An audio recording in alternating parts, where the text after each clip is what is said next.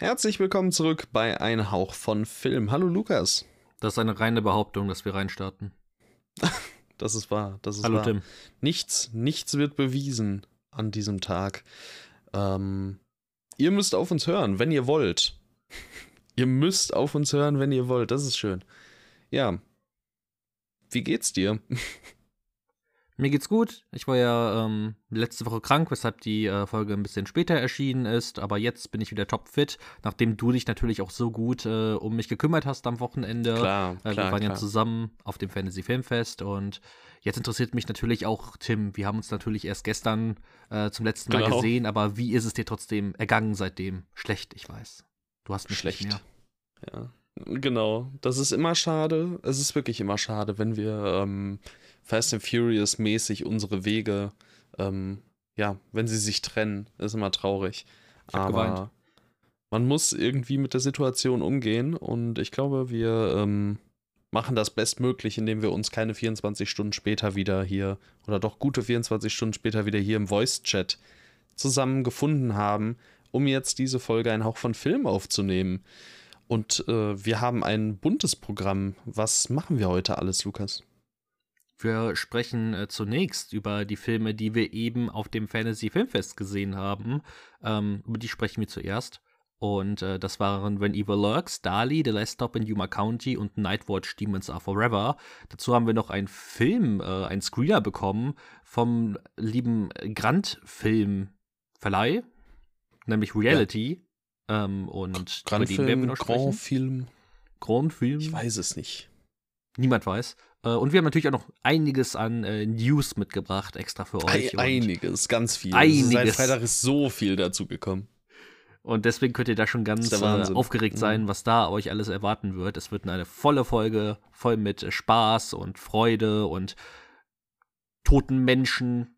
Und das wird wunderschön. Stimmt, ja. Ja, also natürlich an der Stelle auch nochmal der Disclaimer für den Fall, dass ihr jetzt äh, fürs Fantasy Filmfest quasi zuhört. Unsere letzte Folge ist ja noch nicht sonderlich alt. Ähm, da haben wir zwei weitere Filme besprochen. Da kommen wir also insgesamt auf sechs von zehn. Ähm, über Red Rooms und äh, über I'll Crush You All haben wir in der letzten Folge Wir die Schmalspurganoven gesprochen. Also hört da auf jeden Fall rein, falls ihr es noch nicht gemacht habt. Obwohl sie ähm, gemessen daran, dass sie nur drei Tage draußen war, doch ordentlich geklickt wurde bis jetzt. Also das ist äh, auf jeden Fall nicht übel. Freut uns natürlich sehr und äh, da geht aber noch was. Eigentlich Ähm, sind es ja sogar sieben, denn nächste Woche wollen wir ja noch über Dream Scenario sprechen, welcher ja Genau, ebenfalls ja. auf dem Fantasy Filmfest lief. Du hast ihn dort gesehen. Über, genau, nächste Woche über irgendwann, der, ich habe gesehen, der startet ja erst Ende März. Da müssen wir vielleicht einfach mal gucken, wo so ein richtiges Loch ist. Wir schauen einfach mal. Aber den haben wir auch noch in der Genau. Hinterhand. Kann Der wird irgendwann, kommen. Irgendwann in der nahen Zukunft, vielleicht nächste Woche, vielleicht anders wann. genau. Ja, dann haben wir natürlich noch so übliche weitere Disclaimer. Erstmal natürlich, ähm, was uns immer freut, ist Feedback jeder Art. Wir haben jetzt auf dem Fantasy Filmfest auch wieder die ein oder andere Person getroffen, die uns kannte, die sich an uns vom letzten Mal auf dem Festival erinnert hat, die ähm, uns aber auch angesprochen haben, weil sie unseren Podcast hören. Und das freut uns natürlich immer riesig. Deswegen dürfen diejenigen sich gerne gegrüßt fühlen. Ähm, und wir wollen natürlich nochmal dafür plädieren, ähm, dass ihr uns kontaktiert, wenn ihr, wenn ihr uns hört. Also gebt uns Feedback jeglicher Art, lasst es uns gerne wissen, ähm, interagiert gerne mit uns auf Insta oder wo auch immer, äh, teilt die Folge, falls ihr euch gefällt, unseren Podcast, bewertet ihn auf Spotify oder sonst wo und ja, uns freut jede Art der Interaktion wirklich, wirklich sehr. Ähm, außerdem haben wir einen Linktree, äh, Show Notes, da könnt ihr draufklicken. Außerdem in der Folgenbeschreibung äh, sind Timestamps, also wenn ihr unbedingt, weiß ich nicht, zu, naja, When Evil Lurks kommt jetzt sofort, aber falls ihr über Reality je- jetzt schon mehr erfahren wollt, dann könnt ihr euch theoretisch da zu genau diesem Film klicken oder wenn ihr zu Dali nichts erfahren wollt, dann macht ihr das einfach so und überspringt den. Ähm, ja, ganz viel, ganz viele nützliche äh, Sachen, die wir jetzt vielleicht irgendwie losgeworden sind und ähm, ja, noch was? Und falls ihr Lust habt, ein Breakdance-Battle gegen mich zu führen, dann äh, können wir uns auch dafür verabreden. Ja. Ja, okay. Super. Also äh, slidet in die DMs oder macht Stories oder was auch immer. Wir freuen uns drauf. Äh, weißt du, was auch eine Story rein? hat? Oh, oh ja. Weißt du, was auch eine Story hat? When Evil Lurks. Wow. Und die wollen wir jetzt vorlesen. Oh, es, wow. hätte keine, es hätte keine bessere Überleitung geben können. Hast du super gemacht, Lukas. Vielen Dank. Ich Bitte. bin auch manchmal sehr stolz auf mich. Ja, worum geht's? In der argentinischen Provinz ist Aberglaube tief verankert. Bei den Brüder, Brüdern Pedro und Jimmy führt er zu nackter Panik, als sie in ihrer unmittelbaren Nachbarschaft einen furchtbar entstellten Mann finden, der in seinem Bett bei lebendigem bei lebendigem Leib verrottet. Er muss von einem Dämon besessen sein. Doch wird man das blutrünstige Wesen aus den Tiefen der Hölle los, wenn sieben strenge Regeln jede Intervention unmöglich machen und der bestellte Exorzist zerfetzt in den Büschen liegt? Ihr verzweifelter Versuch, das Böse abzuwenden, führt in die Katastrophe. Denn es kennt kein Erbarmen mit nix und niemandem. Irgendwann liest du einen Text mal einfach clean bis zum Ende durch, ohne irgendwas merkwürdig zu. zu. Ähm, ja, toll, habe ich richtig reingeschissen jetzt. Naja. Zu Richtig betonen. Peinlich. Ja, Der oder Jimmy. dich zu verhaspeln oder so. Genau, der Jimmy. ähm, ja, When Evil Lurks. Ja, bestimmt. When Evil Lurks, äh, großer Hype. Der zweite Film. Der zweite Film? Vom Terrified-Regisseur? Oder hat er davor schon, schon anderen Kram gemacht? Das weiß ich gar nicht. Das ist er hat, eine er hat noch mehr, Er hat noch mehr gemacht, wie es aussieht. Irgendwie, zumindest Aber ich glaube, kurzfilmmäßig. So Sachen. Ja. Obwohl, Oder, nee. Ja. Mhm. Hm. Niemand weiß. Niemand er weiß. ist auf jeden Fall viel beschäftigter Mann. Mit irgendwelchen okay. Sachen. Okay, ja, so sieht's aus. Und äh, ja, jedenfalls ist das hier der zweite Film, der so wirklich ähm, Damian Rugnia ähm, auf die Fahnenstange geschrieben wird. So. Ähm, Terrified habe ich mir tatsächlich auch im Vorhinein nochmal angesehen. Also irgendwann vor einigen Wochen. Ich weiß gar nicht wann. Ja, vor, vor, vor drei, vier Wochen. Und ähm, von dem war ich gar nicht so begeistert. Habe mich auf When Evil Lurks aber trotzdem gefreut. Und ähm, ich glaube, man verspricht zumindest nicht zu viel, wenn man sagt, dass der Film auf jeden Fall weiß, Reaktionen hervorzurufen. Das stimmt. Also da fällt mir auf jeden Fall eine ganz krasse Szene ein, ähm, die bei mir so ein Moment ähm, hervorgerufen ja. hat. Und das merkt man tatsächlich, äh, das habe ich nicht allzu häufig, aber damit ähm, ja, so überraschend und gleichzeitig brutal und auch so ein Tabubruch. Mit dem habe ich in diesem Moment nicht gerechnet und das war richtig schön. Insgesamt bietet äh, die erste Hälfte von When Evil Lurks äh, richtig viele eklige Momente, die mir auf jeden Fall im Kopf kleben bleiben. Genauso wie das äh, Kunstblut auf den Körpern von den Darstellern kleben geblieben ist. Und ja, die, die erste Hälfte von When Evil Lurks finde ich richtig gelungen. Also allein schon dieser furchtbar entstellte Mann, welcher äh, stark übergewichtig im Film dargestellt wird, also praktisch ähm, Brandon Frasers äh, The Whale nur richtig abgefuckt. Ähm, das sieht wirklich äh, richtig toll aus vom Make-up und äh, Verwesungszustand. Ja. ja. Den, den, sollte man vielleicht ähm, noch dazu, dazu erwähnen. Genau. Ja, das, äh, du sagst ja schon was ganz Richtiges. Äh, die erste Hälfte. Denn When Evil Lurks, ähm, ah, es wäre zu fies zu sagen, er, er fällt in der zweiten auseinander, weil das stimmt jetzt auch wirklich nicht. Aber er, er verspielt sein Potenzial schon irgendwie so ein kleines bisschen. Oder gerade das, was er in der ersten Hälfte eben so antis, oder was heißt antis, das, was er in der ersten Hälfte zeigt, ähm, diesen Grad, den kann er nicht über die volle Laufzeit von 99 Minuten aufrechterhalten. Also wir kommen wirklich unter Dauerfeuer in diesen Film rein. Es geht sofort los, nachdem wir quasi so eine grobe Einleitung in Form von 10, 15 Minuten bekommen. Ähm, das ist eben der von dir beschriebene Teil mit dem übergewichtigen, verrottenden Mann. Und äh, sobald quasi dieses Kapitel in Anführungszeichen abgeschlossen ist und die Handlung wirklich in Fahrt kommt, ab dann haben wir wirklich eine gute halbe Stunde nonstop, ähm, ja, nonstop Action sozusagen. Ähm, wir, wir stolpern von Setpiece zu Setpiece, von der einen fiesen Szene zur nächsten und äh, haben keinen wirklichen Moment zum Atmen. Und da ist When Evil Lurks wirklich richtig effektiv. Der weiß in dem einen oder anderen Moment wirklich einem, ja, den, den Schrei im Halse stecken zu lassen. Und ähm, sowohl zu schockieren als auch zu unterhalten. Es ist so dieser typische Shit, es ist so hart, ich muss es mit Lachen, ich muss es mit Lachen irgendwie kompensieren, ähm, Type of Film. Und äh, da, da war ich auch wirklich in der ersten Hälfte richtig, richtig begeistert. Und wie gesagt, nicht, dass in der zweiten Hälfte wirklich auseinanderfallen würde, aber man äh, wird den Eindruck am Ende nicht los, dass hier doch ein wenig was liegen gelassen wurde. Denn ab der zweiten Hälfte, sage ich mal, ab dem Moment, ähm, in dem wir das ähm, erste richtig große Setpiece nach dem, nach dem Prolog mit dem verrottenden Mann quasi verlassen, ab dann ähm, widmet sich der Film eher verhältnismäßig konventionelleren Noten, so einer Art Dämon slash Possessed slash Exorzismus ähm, ja, Filme.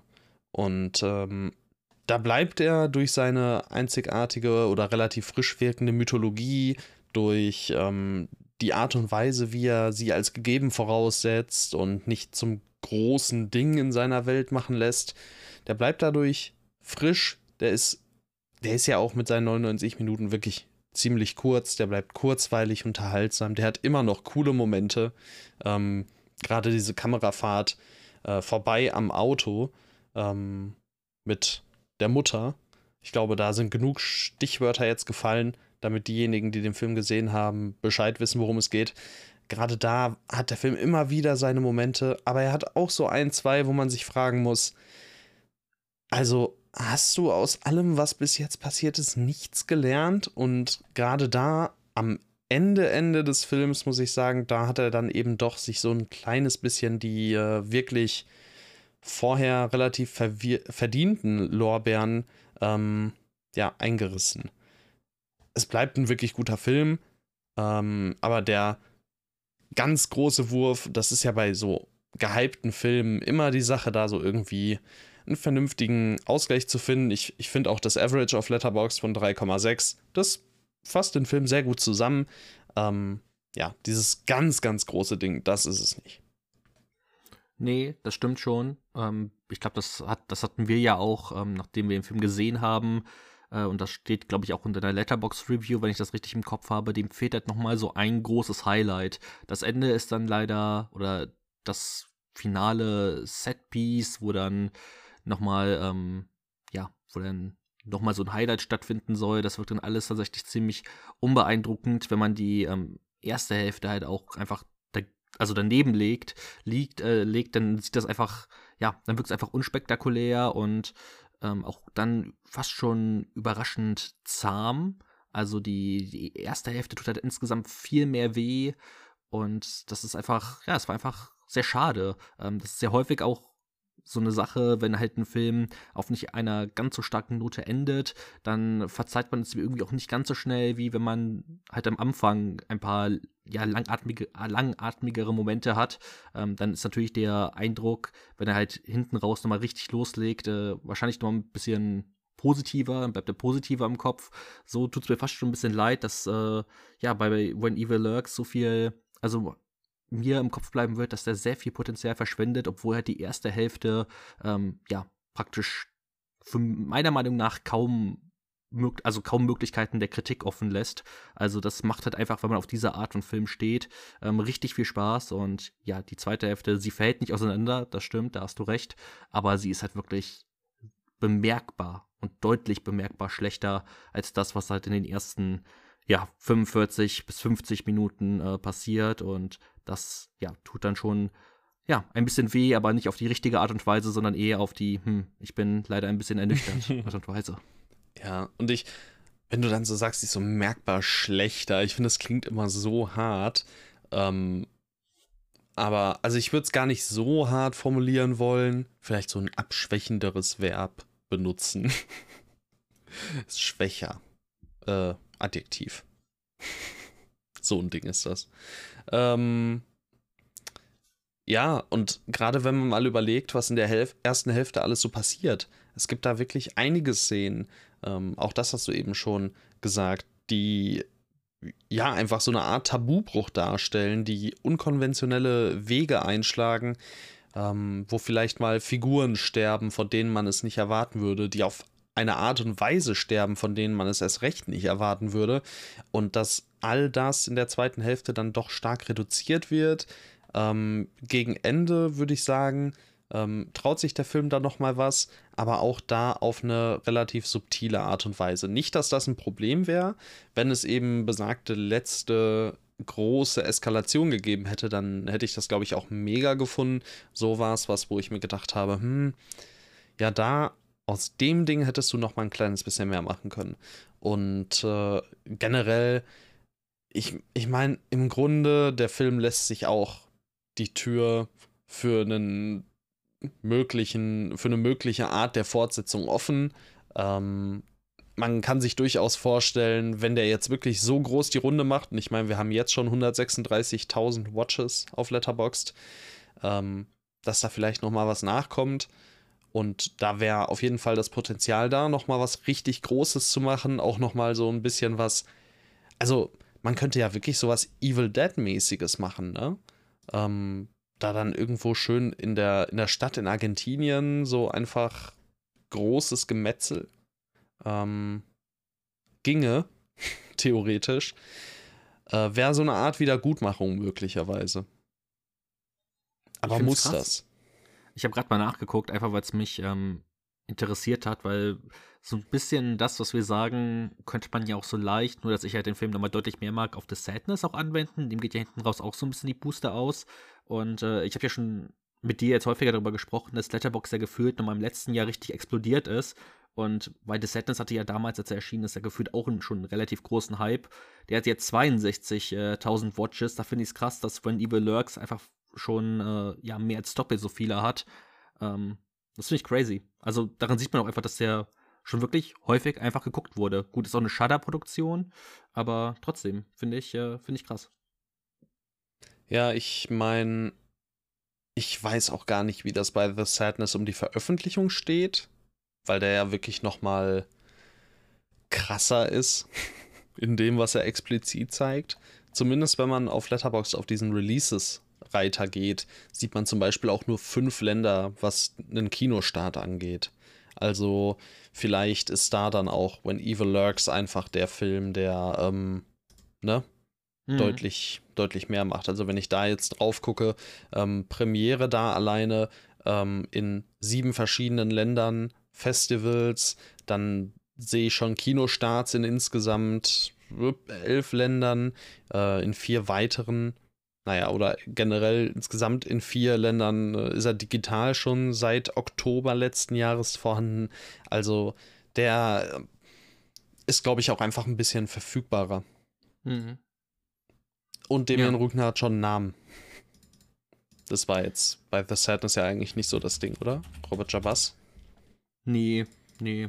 Wenn du von, von Kurzfilm, aber nicht wirklich. Aber trotzdem fand ich ja, also trotzdem hatte man ja schon viel von The Sadness auch so mitbekommen. Ja, Gut, ich glaube, Deutschland, Deutschland war auch schon einfach sehr stark, glaube ich, dort einfach so ein, so ein Fokus drauf auf dem Film. Aber ähm, ist ja bei When Evil Lurks auch so. Dass, ja, ja, apropos Tabubrüche. Ähm, aber das fand ich gerade irgendwie so spannend, weil irgendwo ähm, ähnlichen Sachen, die dem Film vorgeworfen ja, werden, sind sie schon irgendwo ähnlich aber sie sind auch generell auf einem relativ ähnlichen Niveau. Also The Sadness klar nochmal drüber, aber alles in allem beide mehr als sehenswert. Ähm, da darf man sich jetzt nicht von blenden lassen, dass wir hier so ein wenig ernüchtert über die zweite Hälfte sprechen, darüber, dass Potenzial liegen gelassen wurde. Das ist sowas von so viel besser als so viel Horrorkram, der sonst rauskommt. Also, wenn wenn das unser größtes Problem wäre, dass Filme wie When Evil Lurks in der zweiten Hälfte ihr Potenzial verspielen, wenn das das größte Problem mit Horror-Releases wäre, ich, ich hätte kein Problem damit.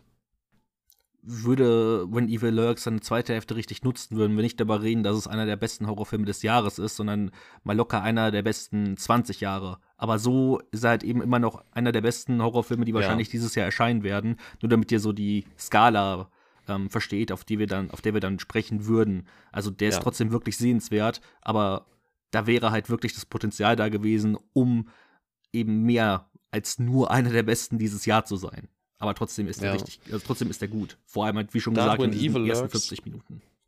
Ja, da hat When Evil Lurks dieses Jahr auch einfach das Glück, dass kein weiterer Insidious-Film rauskommt. ähm, von daher kann, kann, er sich den Platz auf jeden Fall äh, warm halten. Absolut.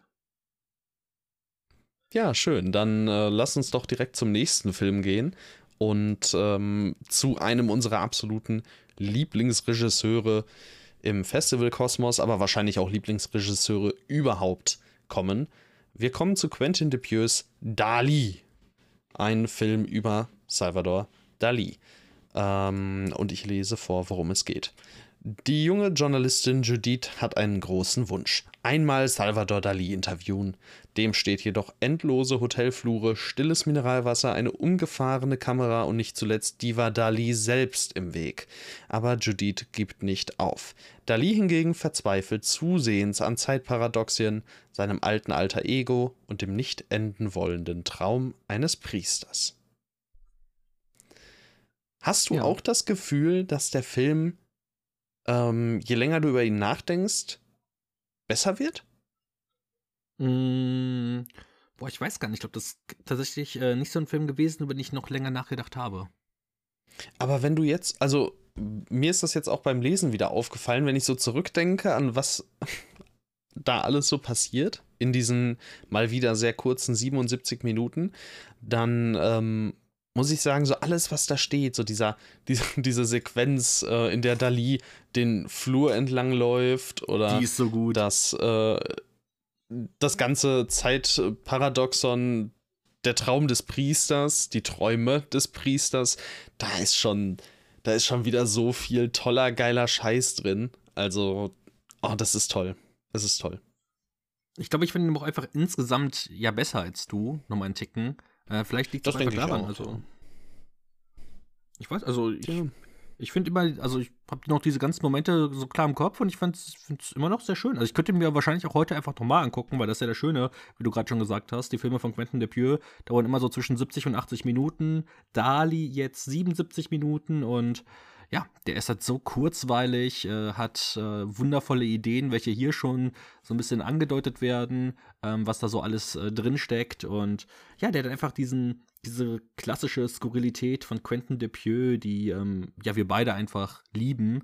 Und auch wenn, ja. ähm, glaube ich, Dali jetzt nicht der, nicht der wildeste Film ist von ähm, Quentin Dupieux und ich finde es auch, ich merke, also ich bin ja einfach großer Fan von Smoking Causes Coffin und ich mochte einfach, wie er dort mit verschiedenen Kursgeschichten und sowas rumspielt und ich finde, genau. ähm, das, das kann er vielleicht auch einfach nochmal so einen Ticken besser, ähm, aber auch hier dieses, dieses Interview, diese Probleme, die dadurch entstehen, Dali insgesamt, ähm, denn er wird halt eben als Diva dargestellt, trotzdem ähm, wird es jetzt irgendwie nicht, also trotzdem ist der Film irgendwo respektvoll gegenüber dieser, dieser Kunstfigur. ähm, und deswegen, ja, ich finde, das ist einfach ein sehr, sehr gelungener, spaßiger Dupieux und wer Dupieux mag, der wird auch Dali mögen. Ja, da würde ich auch, da würde ich auch keinesfalls widersprechen. Ähm, es ist auch ein bisschen ja in sich einfach merkwürdig, dass Dali als einer der ja, skurrilsten und äh, surrealistischsten Reg äh, Regisseure, Künstler, ähm, die es eben so, so gab und die eben diesen Bekanntheitsgrad erlangt haben, dass ausgerechnet der Film von Dupieux über diesen Mann nicht der skurrilste und wildeste ist, den er gemacht hat, weil die, die Möglichkeiten sind ja quasi grenzenlos und Dupieux schöpft auch viele aus, aber dadurch, dass er sich eben auch mal wieder eben hier dann auf eine in Anführungszeichen längere Geschichte im Großen und Ganzen fokussieren muss, ähm, ja, merkt man dann doch, äh, warum vielleicht so diese ganzen Kurzgeschichten ähm, oder Anthologien dann in dem Sinne äh, vielleicht doch das etwas bessere Medium für ihn sind. Ähm, ich meine, ich, ich habe so viel Spaß gehabt mal wieder. Das ist äh, absolut steht absolut außer Frage. Ähm, aber dieses Dauerfeuerwerk, das äh, Smoking Causes Cuffing eben geboten hat, das war schon nochmal ein anderes Level. Ähm, aber gut, so, so ist es eben. Ähm, manchmal klickt sie auch einfach mehr, manchmal weniger. Vielleicht muss man Dali auch noch ein zweites Mal sehen, um eben nochmal mehr zu erkennen. Ich glaube, ich habe auch bisher noch keinen Dupieux-Film gesehen, der beim zweiten Mal schwächer war als beim ersten Mal.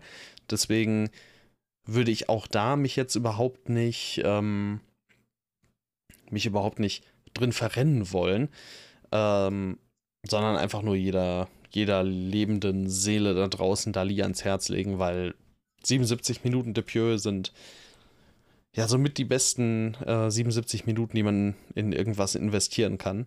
Ähm, wer also Spaß hat an wilden, kreativen Filmen, Dali, keine Frage. Vielleicht, äh, also ich mochte auch sehr gerne diese, diesen einen Moment, wenn man, äh, wenn Dali malt und äh, dort diese Modelle halt stehen, darüber haben wir sogar noch kurz vor der Aufnahme ja ähm, gesprochen, ähm, weil dort ein Schauspieler ja mitspielt, den man auch aus den Werken von Quentin Dupieux kennen könnte. Und ich, ich mochte das irgendwie, weil es auch so skurril ist und weil die Werke von äh, Dali ja selbst häufig so surreal sind. Vielleicht hätte es auch einfach noch zwei, drei Bilder, äh, zwei, drei ist vielleicht ein bisschen viel, aber vielleicht so ein, zwei Bilder mehr gebraucht. Ähm, da nochmal irgendwas Surreales irgendwie so nachstellen, die ich mir auch vielleicht nochmal lustig äh, vorstellen können. Ähm, so hat er dann zwischendurch schon.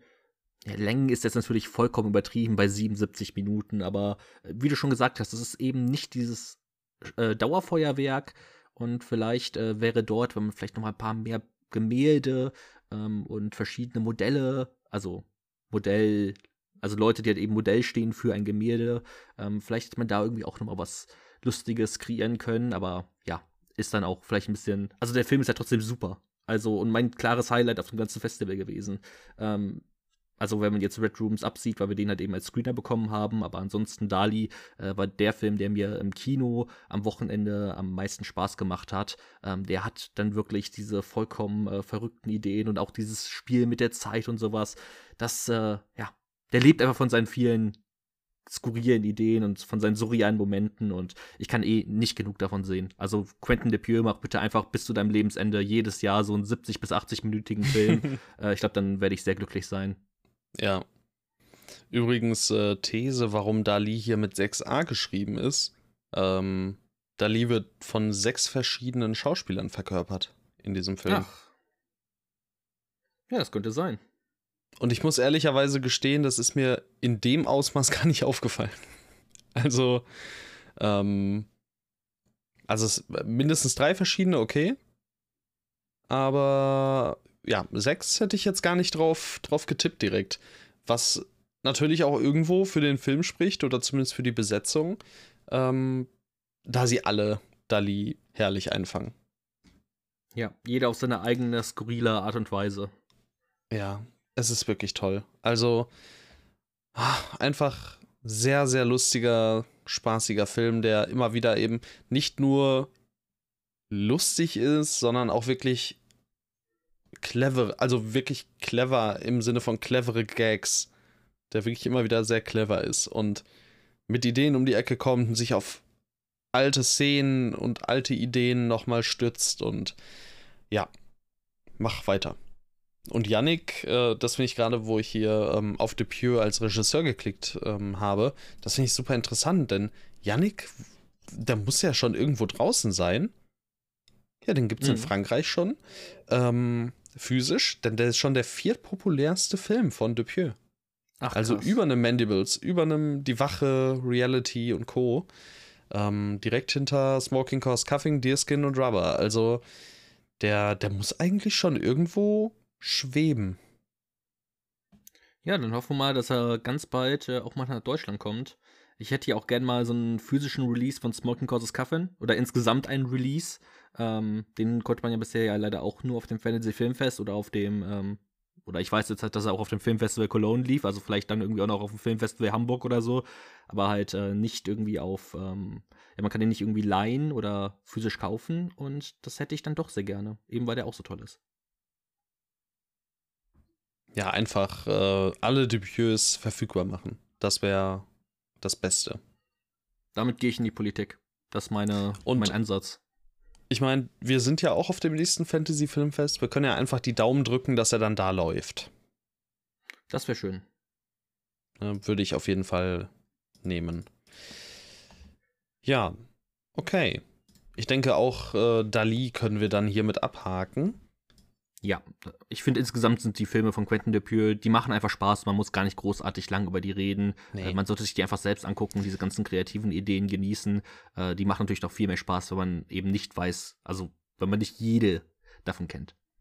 Das ist auch wieder so ein kleines bisschen wie bei Wes Anderson und so. Also At that was greifst point, du mein Mann an? Was, was hast du gegen Quentin Dupieux, dass du ihn hier mit so einem mittelmäßigen at, Wes Anderson vergleichst? Halt auf dein Maul. At that point weiß man halt einfach, ob man sich Dupieux Filme weiter angucken möchte oder nicht. Das ist, das ist alles. Also, wenn du bis jetzt Dupieux mochtest, dann wirst du ihn auch weiterhin mögen. Und wenn du ihn bis jetzt nicht mochtest, wirst du ihn mit sehr hoher Wahrscheinlichkeit auch weiterhin nicht mögen. So, das ist alles, was ich sagen will. Ja, ich merke das schon. Gut. Wenn du hier nochmal mein Debüt mit Wes Anderson Ah, oh, Junge, okay, alles klar, gut. The Last Stop in Yuma County, das ist der nächste Film, über den wir hier jetzt gerade sprechen wollen. Und ähm, da äh, habe ich natürlich für dich die Augen offen gehalten. Ähm, denn das ist ein Film, in dem Jim Cummings in der Hauptrolle, beziehungsweise einer der Hauptrollen zu sehen ist. Und du bist ja persönlich großer Jim Cummings-Fan. Deshalb darfst du auch vorlesen, worum es in diesem Film geht. Erstmal möchte ich hier nur kurz anmerken, wenn du jetzt hier meinen Jim Cummings jetzt Jim Cummings mit äh, Dwayne The Rock Johnson oder so vergleichen möchtest, so wie gerade der Vergleich mit äh, Depieux, dann werden wir Stress haben. Eher mit Ryan Reynolds, aber ist okay. Oh mein Gott. Das wäre schlimm. Es hätte nur ein kurzer Stopp auf dem Weg zum Geburtstag seiner Tochter werden sollen, doch die neue Benzinlieferung für die Tankstelle verspätet sich und dem Vertreter bleibt nichts anderes übrig, als im Diner nebenan zu warten. Dass die Klimaanlage bei der Affenhitze kaputt ist, ist nur ein weiteres Indiz dafür, wie mies dieser Tag werden wird. Kurz darauf strandet der nächste Wagen in der Provinz und zwei bedrohliche Typen betreten das Café. Als Kennerin Charlotte noch heimlich versucht, ihren Mann, den Polizeichef des Landkreises, zu alarmieren, ist die Leitung schon tot. Alter, was? Sie ist einfach tot, ja. die Leitung. Krank. Die ist tot. Tot umgefallen. Ähm, absolutes Passion Project gewesen, hat uns der Regisseur am Anfang erzählt. Sogar so weit, dass einer der Produzenten sein Haus verkauft hat, um diesen Film zu verwirklichen. Und ähm, ich glaube. Jetzt ist obdachlos. Wir, ich glaube, jetzt ist er obdachlos, aber wir können hier immerhin sitzen und sagen, hat sich gelohnt. Guter Film. Hat sich gelohnt. Also, ich hoffe mal, ich hoffe, bei ihm ist alles gut jetzt. Ich hoffe, er, er hat einen Unterschlupf. Ich, ich hoffe auch. Es, es wird schon irgendwie. Irgendwie wird's. Ja, ähm, Last Stop in Yuma County war, glaube ich, der Film, von, denen wir, von dem wir uns so ähm, oder unter dem wir uns am wenigsten vorstellen konnten. Denn äh, der Film, über den wir gleich noch reden, Nightwatch, Demons Are Forever, ist ja immerhin ein Sequel, von daher konnte man immer in die Richtung erahnen. Last Stop in Yuma County nicht so sehr. Ähm, zumindest auch, weil wir uns vorher eben nichts durchgelesen haben. Und deswegen, ja, ähm, sind wir hier ein bisschen ähm, blind reingegangen. Aber das war völlig fein. Denn äh, auch in diesem wieder mal relativ kurz. Ich finde das sehr schön, dass die ganzen Filme alle ziemlich kurz waren, außer Nightwatch. Ähm, ja, auch in diesem kurzen Film haben wir es äh, zu tun mit einem nicht nur kurzen, sondern auch kurzweiligen, sehr unterhaltsam, ähm, immer mal wieder spannungs- und actiongeladenen und auch sehr lustigen Film zu tun. So? Mhm. Irgendwie so? Ja. Ja, ähm, ich meine, ich war natürlich schon sofort, ähm, ja, du hast gerade schon erwähnt, äh, ich war natürlich schon direkt halb gehypt darauf, als ich mitbekommen habe, dass Jim Cummings mitspielt. Ähm, ich liebe Jim Cummings, vor allem durch Thunder Road, beziehungsweise durch den, äh, ja, mit dem wundervollen deutschen äh, Titel ausgestattet. Äh, der Chaos Cop, ähm, ganz wundervoller Film, wo er Hauptdarsteller und ähm, Regisseur zugleich ist und wahrscheinlich auch Drehbuchautor und sehr viel anderes. Ähm, The Wolf of Snow Hollow könnte man vielleicht noch kennen oder The Better Test, über den haben wir auch schon mal im Podcast gesprochen. Und äh, ja, jetzt eben hier in der Hauptrolle ähm, und also Jim Cummings hat einfach so ein, so ein Charisma. Ähm, ich äh, mag einfach alles, was dieser Mann macht und äh, ich möchte das alles sehen. Ähm, aber er ja, reiht sich in so ein Ensemble-Cast hinein äh, mit Leuten, die wir äh, allein schon auch schon durch das äh, Gardnerverse natürlich äh, häufiger mal gesehen haben. So eine Joycelyn Donahue ähm, haben wir dann beispielsweise in Off-Season schon gesehen ähm, oder auch in Insidious Chapter 2 anscheinend.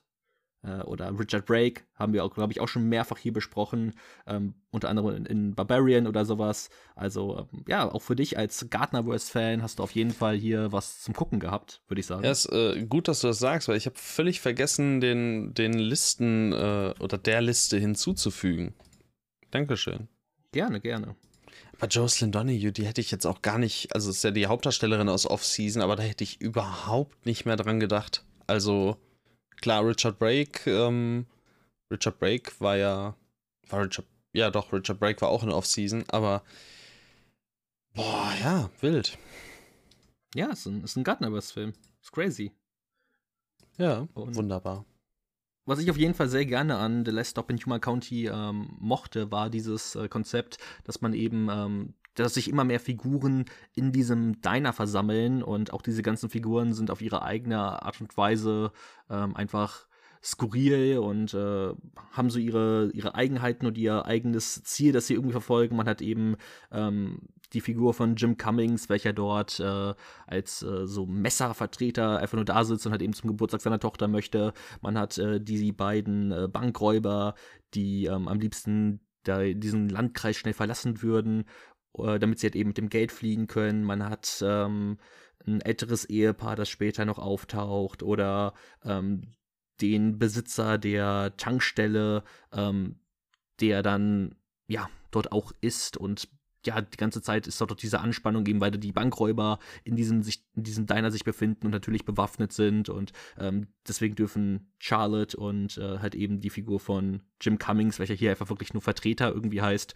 ähm, ja, sie dürfen, müssen sich halt, müssen halt praktisch so spielen, dass äh, ja kein anderer merkt, dass dort so eine, so eine Anspannung herrscht äh, und sie bedroht werden. Also es, der entfacht, entfacht einfach so eine eigene Dynamik und ja, hat äh, dann eben mit seinem ganzen äh, Konzept ähm, echt mich äh, bekommen und alles fiebert dann halt auf einen Showdown hin, welcher ähm, vielleicht ein Ticken zu, also ja, mir fast schon ein Ticken zu undramatisch war, eben weil der Aufbau so lange war, aber trotzdem, ähm, ja, hat der hat er ein wildes Ende und hat mir eigentlich in allen Belangen gefallen. Ja, ich bin ohnehin so ein Sucker für diese Ensemble, Thriller, Kammerspielfilme, also sowas wie auch The Hateful Eight oder Bad Times at the El Royale. Beides Filme, die ich wahnsinnig toll finde und ähm, ja, da reiht sich äh, wenn auch nicht ganz in der gleichen Qualität, aber Last Stop in Yuma County im Großen und Ganzen doch sehr gut ein. Also, ja, der macht Spaß. Jim Cummings ist toll, weil der ist halt quasi immer toll. Jocelyn Donahue ähm, liefert auch richtig gut ab. Richard Brake hat sowieso eine geile Ausstrahlung jedes Mal, egal in welchem Film so gefühlt. Und ähm, doch, das ist einfach sehr unterhaltsam. Ich glaube, auch hier hatten wir so ähm, wieder einen, gro äh, nicht großen Kritikpunkt, aber so einen klar ausgemachten Kritikpunkt, oder zumindest war es bei mir so. Und das war in diesem Fall tatsächlich, äh, dass ich mir gewünscht hätte, dass er ausschließlich One Location wäre. Ähm, oder sagen wir, One Location, ja, kommt drauf an, wie man Location jetzt definiert. Also von mir aus, nimm wirklich Ne, die Tankstelle, das Diner, das Motel, alles, was auf diese, diesem, diesem Grund quasi da direkt ist. Ähm, in der Inhaltsangabe auch schon angeteased natürlich der, ähm, der, der Ehemann von Charlotte, also der Polizeichef. Und wir haben auch immer mal wieder so Zwischenschnitte zur Polizeistation. Und äh, das wären vielleicht auch noch mal so Momente. Es sind insgesamt vielleicht fünf, sechs Minuten, aber nimm die vielleicht noch raus, weil das auch keine besonders große inhaltliche Bewandtnis hat. Ähm, dadurch, dass der Film sowieso so kurz ist, ist auch das ganze, das ganze Drama, das zwischenmenschliche Drama, so auch dieser ähm, entzwei dieses entzweite Ehepaar so ein bisschen, da wird auch noch mal ein relativ großes Ding draus gemacht. So, da hat man eigentlich gar kein wirkliches Gespür für und ich finde, das gewinnt jetzt auch nicht unbedingt durch die Szenen, die wir da auf der Polizeistation sehen. Eher im Gegenteil, würde ich sogar fast behaupten. Ähm, plus äh, gegen Ende verlässt der Film dann für sein Finale auch nochmal eben diese besagte Location rund um äh, Tankstelle und Co. Ähm, und auch da muss ich sagen, nicht, dass das schlecht wäre. Da endet da, finde ich, auch auf einer, auf einer interessanten, ganz coolen, unverbrauchten Note. Aber auch das hätte nicht unbedingt sein müssen. Also hätte gut und gerne auch leicht anders, etwas früher enden können, ohne dass man jetzt geschrien hätte oder gesagt hätte, so, hey, was ist denn hier und dort? Ähm, aber nichtsdestotrotz, es sind wieder so kleinere Kritikpunkte, die den Film höchstens zurückhalten, noch besser zu sein, äh, als er ohnehin schon ist. Also auch The Last Stop in Yuma County, absolute Sehempfehlung. Vor allem genau dann, wenn äh, Sierra McCormick auftaucht, welche dann so ab der Hälfte des Filmes nochmal ein absolutes Highlight ist und äh, dort auch nochmal viele Szenen an sich gerissen hat. Ähm, von daher, ja, ist äh, The Last Stop in Yuma County wirklich ein sehr toller Film und auch bei dem hoffe ich, dass der, ähm, ja, ich denke mal physisch äh, dann irgendwann in den nächsten Monaten in Deutschland erscheint, weil den müssten wirklich ja, es wird so ein Prime-Ding. Der, der, der kriegt so einen VOD-Start. Oh nee, das Wie das auch der Beta-Test und so. Hm, nee, das will ich ja. nicht. Aber vielleicht bekommt er dann ja eine Arrow. Eine Arrow will ich auch nehmen. Ja, doch. Ähm, Sarah McCormick spielt übrigens in Spooky Buddies mit. Ja, das habe ich auch gerade gesehen. Ähm, verdammt, ich wollte es eigentlich, eigentlich auch selbst äh, sagen, aber gut. Da, ja, ja. Habe ich vergessen. Vertane Chance. War, Robert Vince Masterclass. Ja, genau. Ich war zu sehr von ihrer Masterclass äh, fasziniert. ähm, deswegen habe ich Spooky Buddies direkt wieder vergessen. Aber hey, du, du kannst dich freuen, sie spielt die Hauptrolle in dem Film. Oh. Ja, guck mal. Ja. Ja, irgendwann müssen wir mal in die Filme von Robert Vince. Ja, auf jeden Fall. Klar. Also spätestens jetzt musst du ja auch vollkommen heiß sein. Ja, auf jeden Fall. Muss ich. Geht gar nicht Musst anders. Du. Wie denn? Alles andere wäre peinlich. Ja, wirklich. Ähm. Du, ich muss jetzt gerade mal kurz. Doch, alles cool. Gut, egal.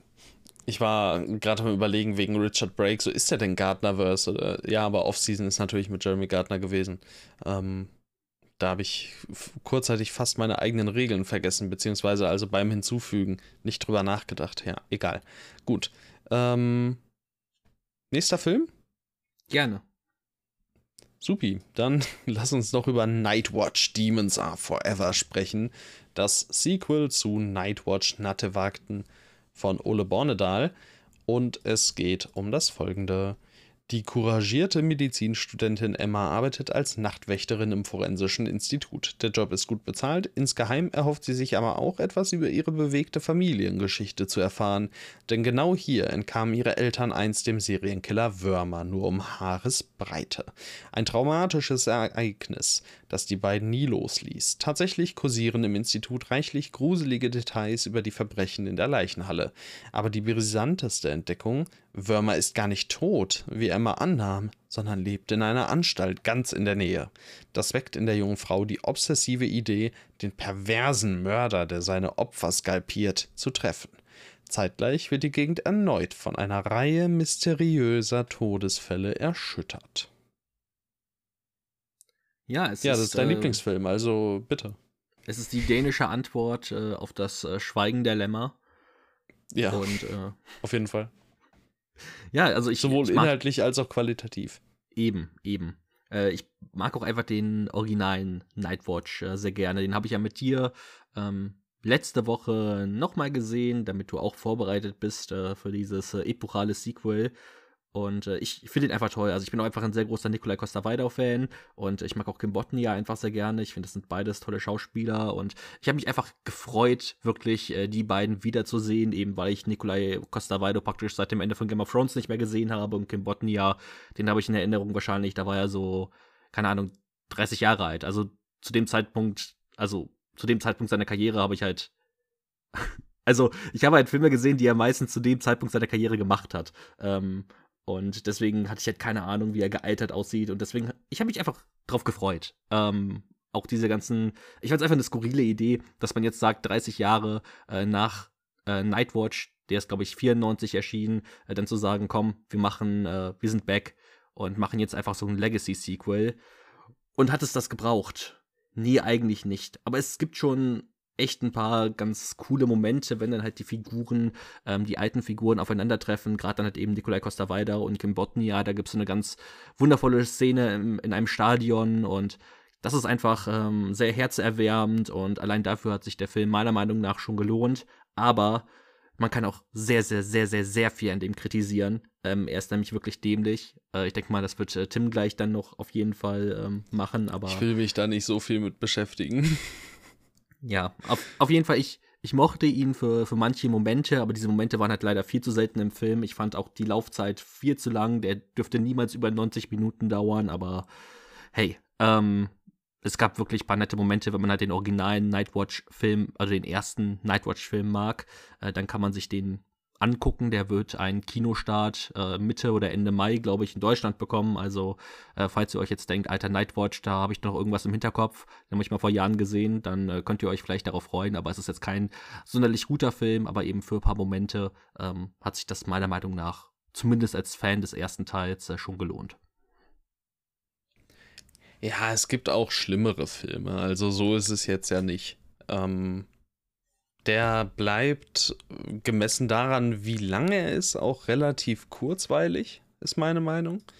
Ähm, man kann sich den gut angucken, der ist relativ straightforward. Ähm, er macht sich aber halt auch wirklich, also er nimmt sich sehr viel ernster und hält sich für wichtiger und mysteriöser, als er wirklich ist. Ähm, das ist wirklich schwierig teilweise. Es gibt oftmals Szenen, denen man sich irgendwie fragt, so, ja, soll das jetzt witzig sein oder ist es unfreiwillig komisch? Ähm, manchmal hält einen der Film auch wirklich straight up für blöd, sondergleichen. Und er hält seine Figuren offensichtlich auch für, für blöd, sondergleichen. Also es gibt äh, eine Szene, in der ein äh, von der Polizei gefangener Mann auf der Intensivstation ähm, sein Zimmer verlässt, weil gerade KarnevalistInnen dran vorbeilaufen, Musik machen und das ist genug Ablenkung für die Polizei, als dass sie nicht mitbekommen, wie äh, dieser Typ, der sich vorher mit Blut das Gesicht eingeschmiert hat, aus der Tür rausgeht und sich unter die Menge von 12 bis 16 Leuten mischt. Also. Hat mir jetzt, hat mir jetzt Kölner richtig gut gefallen. Bis, ja, das dachte ich mir. Bis zum Ende hin wird das auch nie wieder aufgegriffen. Also die Polizei, die steht wahrscheinlich immer noch vor dem, vor dem Raum und wartet darauf, dass irgendwas anderes passiert. Aber äh, ja, ne, das, da war das aber auch die so hübsche die Tanja. Du vergisst das, ja, du unterstiegst ja, wichtige Informationen. Die, Tanja, die, die arme Tanja, die, die gute Tanja, die war auch inter interested. Also ja. freut mich Guck. für die beiden. Ja, also, nee, das, das war einfach nichts. Ähm, der ist der ist, der ist okay. Der ist okay. Das ist, glaube ich, das ist das Beste, was ich sagen kann. Der ist okay, aber der hat viele, viele, viele Probleme. Der ist echt nicht gut. Ja, und er ist dann leider auch nicht durchgängig äh, schlecht genug, um daraus noch irgendwie einen Unterhaltungswert zu ziehen. Äh, dafür hat er dann auch manche Momente, die halt einfach wirklich spannungstechnisch richtig gut funktionieren. Voll okay also, sind. Ja, die gerade ja, dann, richtig, richtig gut ist übertrieben, aber, ja, aber er hat seine Momente. Also wenn okay. Emma zum ersten Mal in Würmers Zelle ist, da finde ich, hat er schon ein äh, paar sehr effektive Stellen. Ähm, eben weil halt auch Ole Bornedal halt weiß, wie man an sich Spannung inszenieren muss. Hat er schon beim ersten Teil auch bewiesen. Und das hat er auch in den letzten 30 Jahren jetzt eigentlich nicht verloren. Aber er macht es halt leider viel zu selten. Und äh, er hätte vielleicht, äh, ja, vielleicht nicht selbst das Drehbuch schreiben sollen, keine Ahnung. Ähm, aber ja, ähm, ich glaube, das ist kein Film, über den man, sonder, über den man sonderlich lange sprechen muss. Ich ähm, fand es jetzt nicht, jetzt nicht schlimm, aber ja, ich, ist das leider auch trotzdem kein guter Film geworden. Ja, und ich glaube, da können wir dann auch uns relativ zügig, äh, ne? Ja. Von verabschieden. Muss nicht mehr weitergehen. Doch. Das war das äh, Fantasy Filmfest. Danke, dass wir mal wieder ähm, ja, so, so, so herzlich empfangen wurden auch. Also liebe Grüße auch nochmal an Matthias, der uns wieder ähm, ja, gut unterhalten konnte, wenn wir uns mit ihm unterhalten haben. Und der natürlich wieder toll durchs Festival geführt hat. Und auch äh, Grüße an Sven, mit dem wir da waren. Noah, mit dem wir da waren. Seinen Begleitungen, mit denen wir auch zwischenzeitlich mal Zeit verbracht haben. Ähm, ganz viel Liebe an alle. Und ähm, hast du noch was zum Filmfest? Nein. Ich kann nur sagen, ich freue mich schon sehr auf die Fantasy Filmfest Nights. Ich mich auch. Da werden wir geil. auch wieder, genau, da werden wir auch einen Festivalpass haben. Also es wird eine gottlose Folge. Es wird absolut geil und ja, ich glaube, wir können einfach nur mal wieder unterstreichen, äh, wie toll das Fantasy Filmfest ist, vor allem jetzt, wo wir halt immer noch, äh, noch ein paar mehr Leute kennen äh, und dort immer wieder auf die äh, gleichen Pappnasen treffen. Das ist einfach, ja, es ist einfach ja, wirklich äh, genau. cool. Ja, ist wirklich schön. Ja, also bis äh, April. Fantasy Filmfest. Bis April. Wir wollen uns dann jetzt nochmal bedanken bei Grand Film, Grand Film, ich, oh, die Aussprache, ne? Hugh Grant Ist nicht Film. besser geworden seit vorhin. Hugh, Hugh Grant Film. Danke an euch auf jeden Fall für die äh, Zusendung eines Screeners. Und da erstmal, das macht ihr richtig gut. Also, das ist so ziemlich der beste Screener, den ich jemals bekommen habe. Das stimmt. Mit, ja. mit Untertiteln, mit Opti also optionalen Untertiteln, theoretisch sogar noch mit der deutschen Tonspur, 1080p, relativ kleines Wasserzeichen, traumhaft. Also danke dafür, gerne wieder. das war wirklich schön. Ähm, weißt du, was Grand Film im April rausbringt? Was genau? Eureka. Oh. Uh. Also, ähm, ich muss auch ehrlicherweise gestehen, ich bin gerade noch mal durch die Bilder, also ich habe mich durch den Trailer geskippt. Und ich meine, du kannst ja wirklich sagen, was du willst. Aber der ist visuell schon echt klasse. Eureka? Ja. Ja, gut, aber was bringt ihm diese Visualität, wenn er halt keinen Inhalt hat? Der. Ach, Laberkopf. Punkt ist, der sieht traumhaft aus. Also äh, behaltet auch Eureka nat natürlich im Blick. Ist ja auch ähm, mittlerweile Dauergast erwähnungsweise in unserem Podcast. Aber hier soll es jetzt natürlich nicht um Eureka und das sonstige Line-up von Grand Film gehen, sondern um Reality. Der erscheint am Donnerstag im Kino. Heißt, ihr habt jetzt die Möglichkeit, ähm, ja, zu entscheiden, ob euch das interessiert. Dadurch, dass er wahrscheinlich nicht in so vielen Kinos laufen wird, ähm, ja, könnt ihr dann auch direkt euch auf die Suche begeben. Denn ich glaube, das können wir vorwegnehmen. Sehenswert ist er auf jeden Fall. Ja, und übrigens, das ist auch der Film für Mubigo nächste Woche. Also diese Woche. Oh, ja, guck mal. Also, falls ihr also äh, AbonnentInnen von Mubi seid, umso besser. Gut, genau. worum geht's? An einem Samstagnachmittag im Juni 2017 wird Reality Winner, eine 25-jährige Sprachwissenschaftlerin, in ihrem Haus in Georgia vom FBI aufgesucht. Ein kryptisches Gespräch beginnt und erst langsam stellt sich heraus, was die Beamtinnen von Reality wollen. Sie soll Informationen über die russische Beeinflussung der US-Wahlen an eine Zeitung weitergegeben haben. Die oberflächliche Unterhaltung entwickelt sich zu einem Verhör und mit jeder Frage gerät das Leben der jungen Frau ein Stück mehr aus den Fugen. Ja, und da kann ich direkt mal ähm, den wahrscheinlich interessantesten Aspekt des Films hervorheben, nämlich die Tatsache, dass die Dialoge und alles, was in diesem Film gesprochen wird, eins zu eins übernommen wurde aus dem Transkript ähm, eben dieser Situation. Also das Ganze wurde damals aufgezeichnet und ähm, ein Transkript wurde angefertigt und das ist alles, was in diesem Film gesprochen wird. Sehr, sehr interessanter Ansatz und ich glaube auch, was Dialoge angeht, dementsprechend viel näher an authentische Gespräche können wir nicht kommen. Also, that's it. Und Richtig, also, äh, ich finde, das merkt man auch das merkt man auch, äh, auf jeden Fall. Und was ich halt auch äh, dann einen lustigen Faktor fand, dass halt äh, diese, ja, dieses Transkript aber natürlich nicht unzensiert ähm, ja, veröffentlicht wurde, sondern manche Stellen sind dann zensiert. Und äh, ja, auch damit geht der Film dann äh, mit seinen filmischen Mitteln auch äh, ja, ganz kreativ um. Ja, ich äh, habe ganz zu Beginn, denn wenn ich mich nicht irre, äh, wird da erstmal der Eindruck vermittelt, ähm, dass man wirklich die äh, Original- Tonaufnahme hört. Und für einen kurzen Moment dachte ich wirklich, das ist, was der Film macht. Und ich, ich glaube, das hätte ich extrem spannend gefunden. Also, klar, das wäre, was die Tonqualität angeht, etwas schwierig geworden. Und das wäre dann auch nochmal eine ganz andere Challenge in Sachen Schauspiel für Sidney Sweeney und Co. gewesen. Aber das wäre auch ein Konzept, äh, das super interessant ist. Also, ja, aber gut, auch so äh, haben wir es hier auf jeden Fall mit einem sehr interessanten Film zu tun. Gerade was, wie gesagt, Authentizität in Sachen Dialoge angeht. So klar, das ist nur.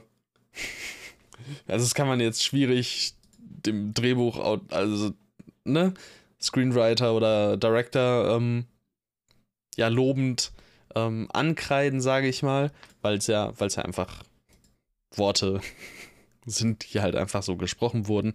Ähm, aber man muss auch erstmal auf die Idee kommen und das Ganze so umsetzen. Und das ist wirklich cool, ähm, denn man bekommt hier wirklich einen sehr interessanten Einblick in da, darin, wie das alles halt einfach wirklich vonstatten gegangen ist. So klar, ähm, man kennt solche Verhörszenen, man hat auch Verhörszenen in dieser Art schon mal gesehen und äh, Vorgänge, wie sie hier vonstatten gehen, gesehen. Aber dass man hier im Grunde von Anfang an nochmal vor Augen geführt bekommt, so hey, das, was du jetzt hier siehst, das ist klar, das ist eine Szene, die hast du so in der Art auch schon mal gesehen, aber das ist wirklich eins zu eins, was gesagt wurde. Und da sind Stotterer mit inbegriffen, da sind äh, Wortdreher mit inbegriffen. Einmal äh, geht es darum, dass etwas Ende März, Anfang April passiert ist und eine der Figuren äh, redet plötzlich von Anfang März, Ende April. Also eine, eine etwa, etwas deutlich größere Zeitspanne.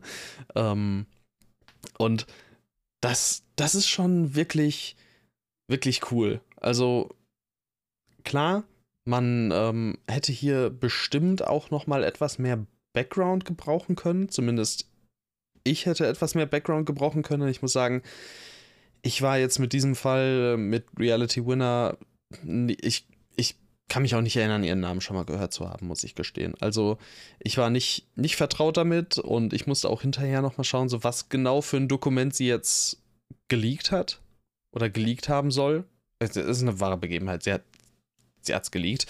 Ähm, und ja, was genau war das? Warum ist das so relevant und so? Und ich glaube, da hätte der Film theoretisch noch mal äh, ein bisschen mehr darauf eingehen können von mir aus. Aber ja, so eben, also es ist ja nicht der Ansatz des Films gewesen. Der Ansatz, der Ansatz des Films war es wirklich, diese, äh, sich an dieses Transkript zu halten und diese Zeitspanne abzudecken. Und super spannendes Konzept, äh, richtig gut umgesetzt und gerade auch mit äh, Sidney Sweeney, Josh Hamilton und Marchand Davis, Davis ähm, wirklich toll gespielt. Also hat mir sehr, sehr gut gefallen. Klar, der lebt auch von seinen Dialogen, von seinem Schauspiel, aber das, was er da macht, macht er wirklich gut. Absolut. Also mich hat er auch äh, sofort bekommen und das war etwas, mit dem ich äh, nicht zwingend gerechnet hätte, weil ich konnte mir auch gar nicht wirklich vorstellen, äh, was der Film genau sein wird. Also ich hatte mich auch eigentlich nicht äh, mit der Inhaltsangabe und sowas beschäftigt. Und, ich glaube, wir äh, hatten mal einen Trailer gesehen und uns dann entschieden, den Trailer nicht mit in die Folge zu nehmen, weil es irgendwie so ein bisschen hm, aussah. Das kann sein, aber ich hatte, also ich hatte gar nichts mehr im Kopf. Ähm, ich hatte nur im Kopf, dass Sidney Sweeney mitspielt und äh, dass du mir den Screener zugesendet hast. Äh, das war's eigentlich. Und äh, der Film ist halt erstmal, also ich glaube, das haben wir doch gar nicht gesagt, wie kurz der Film eigentlich ist. Also hier steht 83 Minuten auf Letterbox, das sind irgendwie 78 Minuten, ähm, wenn der Abspann beginnt. Also er dauert unter 80 Minuten und ist wirklich so kurzweilig. Ich hatte nicht einen Moment, wo ich mir gedacht habe, ähm, boah, jetzt gehen mir die Dialoge auf die Nerven. Ich fand das wirklich richtig fesselnd. Ähm, das liegt natürlich zum einen am Schauspiel von Sidney Sweeney, aber halt eben, wie du auch schon geschrieben, äh, beschrieben hast, halt an, an den Dialogen, ähm, die halt so sich so authentisch anfühlen und auch wie das Gespräch gelenkt ist. Ähm, da merkst du einfach, dass das halt auf einem realen Gespräch basiert. Denn äh, du fragst dich ja eigentlich so die ersten 20 Minuten, hey, was wollen die eigentlich bei dieser Frau Reality? So, warum sind die eigentlich da? Ähm, die brauchen ja wirklich lange, um dann auf den Punkt zu kommen. Sie sagen halt, wir haben die ganze Zeit einen Untersuchungsbeschluss, also wir dürfen einen Hausdurchsuchungsbeschluss.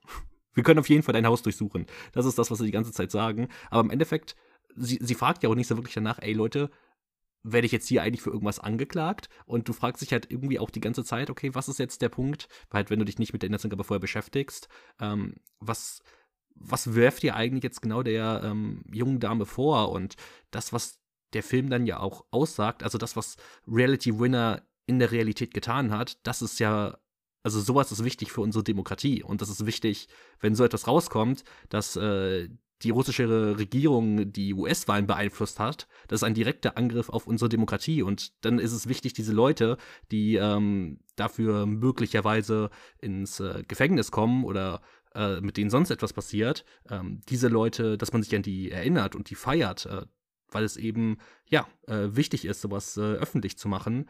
Und das finde ich wirklich ganz toll von diesem Film, dass äh, er dieser, dieser Frau, welche mir auch ähm, ja nichts gesagt hat. Ähm, ich denke, das war eher so eine USA-Sache. Klar, dass die ähm, russische Regierung dort die US-Wahlen beeinflusst hat, das hat man äh, mitbekommen, aber ich wusste halt eben nicht, äh, wer das getan hat und warum und wie.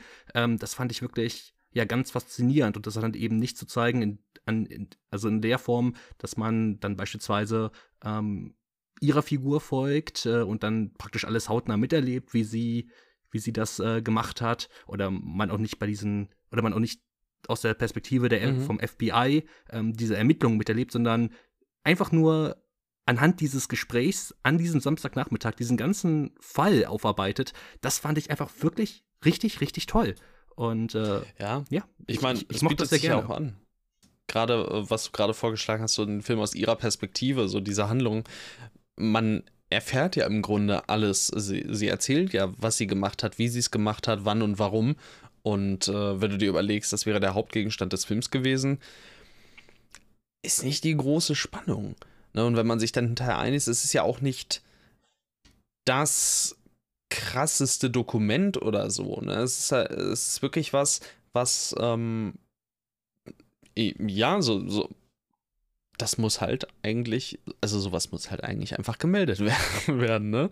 So, und ähm, in dem Sinne, ja, so, so ein bisschen Alltagsheldin auf einer sehr, sehr, sehr großen Scale. Ähm, dass der Film dann eben genau diesen Ansatz wählt, ist auch einfach, ich, ich finde das super cool. Ähm, und da du ja großer Fan spätestens seit The Holdovers von doppeldeutigen Titeln bist, ne, mit Reality, ähm, die ähm, die Hauptdarstellerin im Titel, aber natürlich auch durch diesen gewählten Ansatz mit dem äh, Transkript als, als Dialog-Drehbuch ähm, Vorlage, ja, äh, die Realität, die wir hier im Film wirklich äh, vorgeführt bekommen oder vorgetragen bekommen. Sehr schön. Was ist Reality Winner eigentlich für ein wilder Name? Ja, es ist sehr, sehr stark. Ich fand auch, äh, als ich dann nochmal auf den Wikipedia-Artikel von der guten Frau gegangen bin, wunderbar, dass sie äh, sich scheinbar nicht im, äh, im deutschen Wikipedia-Artikel verkneifen konnten, ein Wortspiel einzubauen, das sie dann aber natürlich erklären mussten. Ähm, Reality Lee Winner wuchs in Kingsville, Texas auf. Ihr Vater gab ihr den Vornamen, da sie, wie er sagte, dadurch zu einer echten, in Klammern real, Gewinnerin, in Klammern Winner würde. Stark richtig und wichtig. Finde ich, find ich gut, dass das äh, da drin ja. steht. Ne? Genau. Ich ja. finde auch, ähm, vielleicht noch ganz kurz im Film, äh, was der Film dann gegen Ende macht, äh, wie er das ähm, politisch und äh, vor allem dann auch die Medi von den Medien her das einordnet.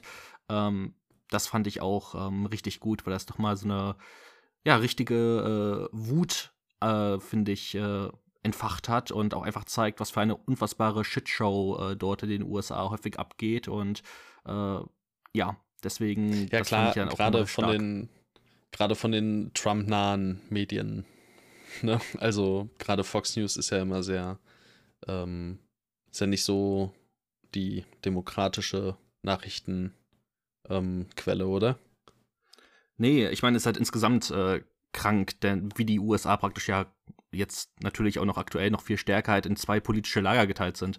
Also das ist ja kaum wirklich, äh, oder zumindest jetzt nicht in den Mainstream-Medien so richtig unabhängigen Journalismus gibt, sondern irgendwie beide Seiten ja von ihrer eigenen ja, da oder da. Politik, halt ihre eigene Politik äh, fördern wollen. Also das ist halt, ähm, ja, insgesamt eine ziemliche Shitshow und auch einer der Aspekte, der mich dann halt bei Civil War von Alex Garland halt dann sehr interessiert, ähm, wie das dort dann, ja, gezeigt wird. Aber das werden wir dann mal anders sehen.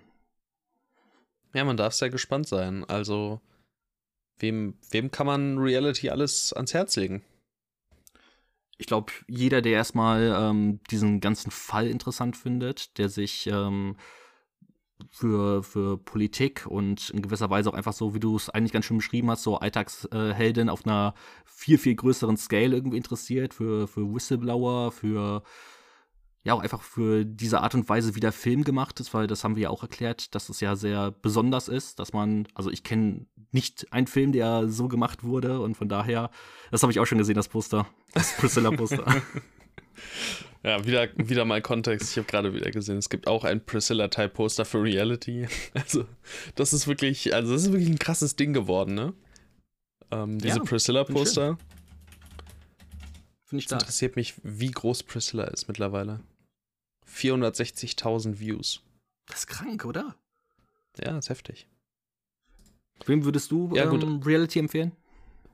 Äh, ja, ich meine, allein der Länge wegen eigentlich, den kannst du eigentlich fast uneingeschränkt empfehlen.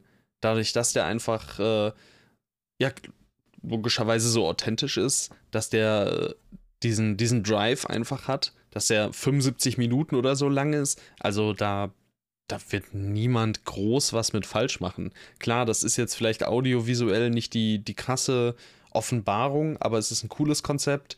Ähm, er hat seine Spielereien, also das, was er eben im Grunde crazy machen kann, das macht er dann auch. Und äh, von daher absolut sehenswerter Film von Tina Satter. Erster Spielfilm, wie es aussieht. Die sonst äh, im Theater wohl eher zu finden ist. Hm. Na gut, das sehe ich aber auch Satter. ja, klar, bietet ja. sich natürlich auch wieder so Single-Location-mäßig äh, hm. sehr gut an. Und natürlich der Tierliebe-Bonus. Ja, klar. Süßis. Ganz viele Süßis. Ganz viele vielleicht nicht, aber schon einige Süßis. Einige Süßis. Ja, das war Reality. Vielen Dank nochmal für die zur Verfügungstellung des Screeners und äh, ne, Eureka dann. Ihr wisst Bescheid. Und äh, Lukas, auch du weißt Bescheid. Da, da willst du nochmal durch müssen. Nee, Mann, lass mal. ich bleib dabei. Eureka, ähm, sehenswert. Heute ist Gegentag, oder? Ich glaube nicht. Ich glaube nicht. Ihr solltet ja ähm, zum Glück ein, ähm, äh, ein eigenes, ja. äh, einfach selbst äh, ein Bild davon machen, wie gut Eureka ist. Ja, so ist es. Gut. Wovon machen wir uns jetzt Bilder? Wir machen uns Bilder von dem Trailer, den wir gesehen haben. Wir haben nämlich den Trailer zu Longlegs gesehen, dem neuen Film von Osgood Perkins, äh, welchen wir ja schon mehrfach hier besprochen haben, weil Micah Monroe, die Hauptdarstellerin aus It Follows und äh, Nicolas Cage dort mitspielen. Und wir sind mhm. beide, glaube ich, sehr großer Fan von der Mark Marketingkampagne. Und äh, jetzt kam eben der erste Trailer zu Longlegs raus und ich muss sagen, wenn ein Trailer eine 10 von 10 ist, dann ist es wahrscheinlich der Longlegs. Alter. Ja, ist auf jeden Fall nah dran. Also er hat, äh, es gibt wenig, was dagegen spricht. Der ist super atmosphärisch, der zeigt viele coole Sachen und zeigt eigentlich gar nichts. Also man ist hinterher jetzt nicht viel schlauer als vorher und hat trotzdem eine sehr gute Idee davon, wie das Ganze visuell, atmosphärisch umgesetzt werden wird. Micah Monroe ist cool, Nicolas Cage ist cool, Osgood Perkins. Ich meine, ich habe nur Gretel und Hänsel bisher gesehen, und der war keine Offenbarung oder so. Also ganz das Gegenteil eigentlich. Aber der sah gut aus und der hat eine halbwegs stimmige Atmosphäre. Also das sind so die zwei Dinge, ähm, die man, die man ihm, finde ich, nicht groß vorwerfen kann. Und von daher freue ich mich riesig auf, ähm, ja, auf, auf Longlegs. Und falls ihr den Trailer noch nicht gesehen habt, ihr habt auf jeden Fall unseren Segen. Äh, ihr könnt ihn jetzt im Linktree finden. Ich finde es halt auch so krass, denn äh, der Trailer hat ja selbst auch so Matchcuts und alles. Und ich bin mir aber unsicher. Ich denke mal nicht, dass das auch zwingend so im Film drin ist. Und das sorgt ja, also dadurch wird ja auch ein Trailer dann so ein eigenständiges äh, Kunstwerk. Und von daher, ähm, ja, finde ich das tatsächlich wirklich richtig, richtig geil, was äh, die, die Trailer-Leute da gemacht haben. Und von daher, ähm, schaut euch den echt super gerne an. Das ist ein super gelungener Trailer. Also für mich äh, echt nahe der Perfektion, wie ein guter Trailer aufgebaut sein muss. Ja, wirklich toll. Und ähm, dann sind wir auch schon fertig mit den Trailern. Ja, es waren ja, es war ja nur das Wochenende, also so, so viel ist nicht passiert seitdem. Ähm, falls ihr die letzten News verpasst habt, hört natürlich abermals in die vergangene Folge. Wir widmen uns jetzt den übrigen News und sprechen deshalb ganz zu Beginn über eine Sache, die uns natürlich immer wieder freut. Jim Carrey in einem neuen Film. Ähm, zumindest mich persönlich freut das natürlich immer wieder sehr. Und äh, mir gefiel Jim, Can Jim, Jim Carrey. Mir gefiel Jim Carrey in den Sonic-Filmen zuletzt wahnsinnig gut. Ich bin ja sowieso riesiger Fan. Ich habe Jim Carrey auf meiner Haut. Und ähm, ich, ich liebe das einfach zuzugucken, wie Jim Carrey in so einer Rolle aufgeht, Spaß hat. Und das ist in den Sonic-Filmen als Robotnik auf jeden Fall der Fall. Als er nach dem zweiten Teil gesagt hat, dass er sich jetzt aus dem Schauspielgeschäft erstmal wieder zurückziehen wird, vielleicht sogar gänzlich aufhören wird, war ich unheimlich traurig und direkt auch unheimlich abgeturnt, was äh, Sonic 3 anging. Denn ich glaube, ein Sonic-Film ohne Jim Carrey als Robotnik, das äh, muss nicht sein. Und ähm, deshalb, als jetzt die News reinflatterte, dass er wieder mit am Start ist, war ich super happy und habe mir manches direkt zwei Szenen aus dem ersten Sonic-Film mit ihm angeguckt. Ähm, ja, und die werde ich mir auch, bevor Sonic 3 rauskommt, auf jeden Fall nochmal reinziehen. Das kann ich jetzt schon wieder ähm, versprechen. Stark. Wie viel Prozent hast du bei Jim Carrey aktuell? Oh, ich habe ja irgendwann mal angefangen, nahezu alles zu gucken und habe dann äh, das wirklich irgendwann nicht mehr fortführen können. Ähm, ich bin bei 29 Prozent. Hm, das ist nicht schlecht. 26 von 91 Filmen. Das ist schon krass. Ja, schlecht ist das nicht. Ich habe keine Aber Meinung zu Sonic, weil ich habe keinen Sonic gesehen. Kannst du machen. Also, die sind wirklich nicht übel. Ja, aber Alles, also ganz warum sollte ich machen? Warum nicht? Ich habe keine Verbindung zu Sonic. Keine Ahnung. Ich auch nicht. Jim Carrey. Ja, vielleicht irgendwann. Ach, komm. Aber ich denke eher nicht. Du Stänkerer. Ich bin ein Stänkerer. Ken du kennst mich doch. Ja. Ach, Jim Carrey als Robotnik ist wirklich traumhaft. Da hast du mir auch schon ein paar Szenen ja gezeigt. Und die waren ja auch gut. Ja, eben. Ich überlege jetzt extra das äh, russische Poster zu nehmen, damit ich, damit ich Jim Carrey ganz groß äh, habe. Ich schicke es dir jetzt auch mal wieder. Falls ihr Letterbox Pro oder Patreon, nee, nur Patreons können das, oder? Falls ihr Letterboxd Patreon seid, ähm, schaut euch gerne das, das russische Robotnik-Poster ähm, zu Sonic 1 an. Robotik. Robotik. Wahrscheinlich ja. wird so ausgesprochen. Wahrscheinlich. Robotik. Robotik. Weitere News? neue Casting-News zu Paul Thomas Andersons nächsten Film. Und äh, da nimmt der Cast ja nun wirklich Form an, gerade auch was äh, die Dichte an großartigen DarstellerInnen angeht. Leonardo DiCaprio, Regina Hall, Sean Penn, Eleanor Haim, Wood Harris und weitere. Ähm, ja, gib, gib, gib. Ja, gib. Gib. Und äh, wo sagst du so gib? Ich sage Gib äh, bei der wichtigsten. Es wurde, im Endeffekt wurde die News von äh, Jurassic World, dem neuen Jurassic World Film, wurde abgelöst als wichtigste News des Jahres. Ein neuer Evil Dead Spin-off-Film ist unter der Regie von Sebastian Vanisek in Arbeit. Und wer ist Sebastian Vanicek? Über den haben wir äh, oder habe ich letztes Jahr gesprochen. Ähm, der hat nämlich auf dem, also es, er lief auf dem Fantasy Filmfest Vermeer, ein einer der besten Spinnenfilme aller Zeiten hat er inszeniert und äh, jetzt macht er einfach den neuen, äh, ja, Evil Dead und ich muss sagen, ich, äh, ich weiß gar nicht, was ich dazu sagen soll. Einfach der Regisseur, der einen der besten Spinnenfilme aller Zeiten gemacht hat. Und er hat ja auch nur diesen Vermeer gemacht und der hat auf Letterbox gerade 13.000 ähm, also Watched-Markierungen, was ja auch wirklich nicht viel ist. Ich finde es so geil, dass einfach er jetzt die Chance bekommt, einen Evil Dead-Film zu machen. Also ich weiß natürlich nicht, wie er Verbindungen hat zu Evil Dead oder so, ähm, aber es ist einfach also ich finde das einfach richtig, richtig geil. Das macht mir einfach ein richtig fettes Grinsen ins Gesicht. Es ist so, es ist einfach so eine schöne News irgendwie. Ähm, ich sehe das auch tatsächlich echt gut, dass er, ähm, dass er dort so einen Evil Dead-Film machen könnte, weil ja auch Vermeer schon ähm, sehr viel von so einer Gruppendynamik unter Jugendlichen gelebt hat. Und das würde natürlich auch bei einem Evil Dead-Film ziemlich gut passen. Ähm, ich meine, Vermeer spielt praktisch ja auch nur in einem Hochhaus. Hm? Hm? Mhm. Und was denke ich mhm. da? Ähm, von daher, ich, ich bin echt gespannt, was er da machen wird. Und vielleicht ja auch, also, ich meine, das ist jetzt wahrscheinlich sehr viel ähm, Traum von mir, aber vielleicht macht er ja auch irgendwie so eine. Ich meine, er hat jetzt das Budget, vielleicht macht er auch irgendwie eine coole Spinnenpuppe oder sowas, ein Evil Dead, keine Ahnung, oder so. keine Ahnung, ich weiß es nicht. Du liebst das. Ich, also, ich bin, sitze da so im Hype-Train drin. Also, das ist unfassbar. Vermeer so hat jetzt einen englischen Titel, hast du das gesehen? Infested. Mm, ja.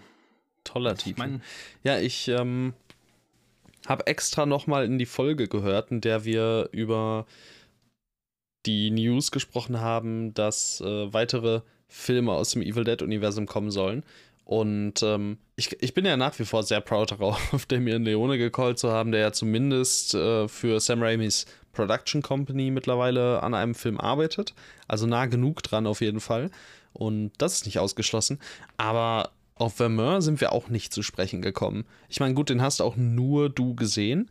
Ähm, aber, ja, wie du schon sagtest, ne? Es ist so ein kleiner Film, Foreign Language, 13.000 Leute gesehen, also jetzt noch nicht mal in der Bubble viel gesehen. Und das ist ja, also krass, da hätte ich nicht mit gerechnet. Ähm, offensichtlich, lol. äh, aber klar, ich höre da auf dich und äh, freue mich natürlich mit dir und für dich ganz besonders doll. Danke, das äh, habe ich dich aber privat auch schon gefragt. Was genau heißt denn ein Evil Dead Spin-off-Film? Das ist also, wirklich eine sehr gute Frage. Was genau soll das sein? Also wir beziehen die News ja von Discussing Film. Also das ist äh, deren Phrasing und ich habe nicht überprüft, inwiefern ähm, ja, vielleicht irgendwie was irgendwo anders ja, ausgesprochen wurde quasi. Aber ja, ich weiß nicht, klingt irgendwie ein wenig, ein wenig komisch. Ähm, aber gut, wir nehmen es mit, ne? Ja, ich, ich denke mal, das ist einfach. Also wahrscheinlich würden sie auch Evil Dead Rise dann als Spin-off-Film bezeichnen, könnte ich mir vorstellen. Ja, das kann sein. Ähm, also wahrscheinlich einfach, ich würde erstmal davon ausgehen, irgendein Film im Evil Dead Universum. Ohne dass der ja. jetzt äh, direkte Bezüge zu Evil Dead Rise oder so haben muss. Vielleicht kommt das ja noch, aber das sind halt alles Mutmaßungen. Ich würde mich erstmal äh, darauf gefasst machen, ein Film im Evil Dead Universum und mehr wird man dann, ja, mehr wird die Zeit zeigen. Aber ja, ich bin wirklich sehr gehypt darauf, eben weil du schon gesagt hast, also sie müssten sich ja wirklich ähm, dann ja ausführlich mit dem Regisseur beschäftigt haben, wer das, wer das sein könnte ähm, für den nächsten Evil Dead-Film, weil du kommst ja nicht direkt auf Vermeer. Und wir haben, wir haben uns ja auch schon Gedanken gemacht. Und der Name Sebastian Wanicek, der liegt jetzt nicht ganz oben bei den Studiobossen, ähm, wird er nicht ganz oben stehen. Und deswegen, also, dass das so. Umso besser eigentlich, ne? Umso besser, umso besser. Ja. Also, für mich dass da wirklich das genau drauf geguckt wurde. Wer ja. könnte das machen? Wo sehen wir das? Ja. Also. Freut mich riesig. Es kam gerade noch eine News reingeflattert über einen Regisseur. Den möglichen Regisseur für den neuen Jurassic World Film. Oh mein Gott, nein, oder? Ernsthaft? Jetzt kannst du raten. Oh nein, oh, ich habe Angst. oh. Spoiler, ich bezweifle stark, dass du drauf kommst. Okay, ja dann. Aber der, rate einfach mal und dann hat der Regisseur in letzter Zeit irgendwas gemacht? Ja. Er hat auch einen Film gemacht, ähm, also der letzte Film, des Regisseurs. Mhm. Äh, den fandest du, wenn ich mich nicht irre, wirklich gut. Dreieinhalb Sterne mit Herz. Aber es ist nicht die Regisseure von 65. Nein. das wäre. Alter, das wäre wär so, e Alter, das wäre so episch. das wäre so episch gewesen. Das ist er Dann. Ah, schade. Dreieinhalb mit Herz. Dreieinhalb mit Herz, ja. Und es kommt ein neuer Film ganz bald raus. Echt? Boah. Mhm. Ein neuer Film von ihm. Hm. Äh, er hat schon mit Ryan Reynolds und Dwayne Johnson zusammengearbeitet. oh, das ist aber jetzt nicht so ein Jumanji-Regisseur, oder? Ich weiß nicht, wer die Jumanji-Filme gemacht Fast hat. and Furious-Regisseur. Mm, ist es James Wan? oh mein Gott, nein. ähm, Fast and Furious Regisseur aber auch ein bisschen Cap. Es ist der Hobson Shaw Regisseur, aka der Bullet Train Regisseur. David Leach. Oh mein Gott, wie geil ist das denn? Was? ja. Das gefällt mir auch richtig also, gut. Also, er ist in Gesprächen. Ne? Es hätte also so nicht, viel schlechter kommen können.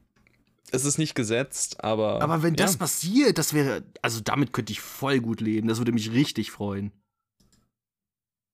Ja. Ich meine. Dann sind die zumindest mal gut ja. inszeniert. So, das Drehbuch kann immer noch scheiße sein, aber David Leach weiß zumindest, wie man inszeniert. So, von daher. Also, wenn er darf. Hoffentlich darf er. Yeah. Wild. Ey, das sind, das waren nochmal zwei richtig geile News. Jetzt kann ich, gefühlt könnte ich jetzt nochmal so neu in den Tag reinstarten. Jetzt habe ich irgendwie so. Geil. Ah, Glücksgefühle sind es gerade überall. Es ist, wow. Wow. Schön. Schön ist das Leben. Juhu. Ja, dann äh, konnten wir die Folge ja auf einem mehr als äh, guten Ton beenden. Absolut. Also, ich bin happy. Ich bin glücklich. Das freut ich mich. Ich, ich freue mich für dich. Danke. Wie, auch, wie auch schon äh, bei Evil Dead, so auch bei Jurassic World. Wenn du glücklich bist, Lukas, dann bin auch ich glücklich. Ich meine, auch für dich jetzt ja auch David Leach ist ja zumindest erstmal ein spannender Name. Ja, ich, ich, ja, ich habe da nichts groß gegen. Also ich meine, ich fand jetzt Bullet Train nicht so wahnsinnig, ich fand Atomic Blonde nicht so wahnsinnig, aber die beiden, äh, nee, Deadpool 2, Deadpool 2 mochte ich. Also, ja, hm. mal gucken. Mal, mal gucken, wie, wie The Fall Guy wird. Ja. Ja, ja, ja. Äh, was steht denn für nächste Folge so sicher auf dem Plan? Haben wir da was? Ähm, also ich werde morgen mir Agile angucken. Stimmt, ja. Dann, dann werde ich wohl auch mein Bestes geben, dass wir in der nächsten Folge über Agile sprechen können. Ja. Und ich meine, ansonsten ist bei mir halt Karneval diese Woche angesagt, von daher weiß Ei. ich gar nicht, weil ich, ob ich äh, tatsächlich noch mehr schaffe, aber sonst wirst du ja wahrscheinlich über die Farbe Lila sprechen. Ja, ich probiere den noch irgendwie unterzubringen. Und äh, dann haben wir heute gesehen, dass ähm, hier, äh, amerikanische Fiktion auf, auf Prime in der bald verfügbar Liste aufgeploppt ist. Es gibt aber keinen feststehenden Release, also kann, kann sein, dass in irgendeiner der nächsten Folgen darüber gesprochen wird. Und ich habe immer noch vor, Orion and the Dark auf Netflix mir anzugucken. Das ist der äh, animierte Film, ähm, der von Charlie Kaufman, wo das Drehbuch von Charlie Kaufman stammt. Mm. Ach so. Ja, da fand ich ja auch den Trailer ziemlich cool und äh, genau. Da gucke ich vielleicht noch einen. Mal sehen. Aber falls ihr up to date bleiben wollt, folgt uns auf Instagram. Da seht ihr dann auch die Folgenvorschau und so weiter und so fort. Immer. Immer. Macht jetzt. Immer überpünktlich, niemals zu spät. Und äh, von daher, hast du noch abschließende Worte für diese Folge? Nee, ich versuche gerade noch den Release von amerikanischer Fiktion herauszufinden, aber. Gibt's nichts, habe ich heute Mittag schon gesucht. Ja, ich Keine Chance. Nee, immer noch, immer noch nichts Neues. Na, mal sehen. Auf einmal wieder auftauchen. Und denken wir uns, what? Ehrlich. Ich äh, probiere jetzt hier mal noch den letzten Clou. Ähm, ja, aber scheint nicht zu funktionieren. Auch auf IMDb steht noch äh, nichts. Ja, naja. Ja, ist auch schade, dass irgendwie nur auf Amazon Prime kommt, aber ja, kann man nichts gegen machen. Also in Mexiko kommt er am 27. Februar. Internet. Alter. wahrscheinlich dann. Grüße an alle Mexikaner. Hola, ¿qué tal? Oh ja. Ja, dann ähm, Grüße an euch alle. Grüßt uns auch in der nächsten Folge wieder bei Ein Hauch von Film. Vielen Dank fürs Zuhören. Feedback und so immer auf Insta oder sonst wo in die Kommentare oder in die DMs oder oder oder. Wir freuen uns und wir freuen uns auf euch in der nächsten Folge. Bis dann. Tschüss. Und falls ihr jetzt immer noch einen Grund sucht, um Reality zu gucken, diese Folge Ein Hauch vom Film war einfach länger als der Film. Ist irgendwie wild. Auf jeden Fall, wir sehen uns. Tschüss. Bye.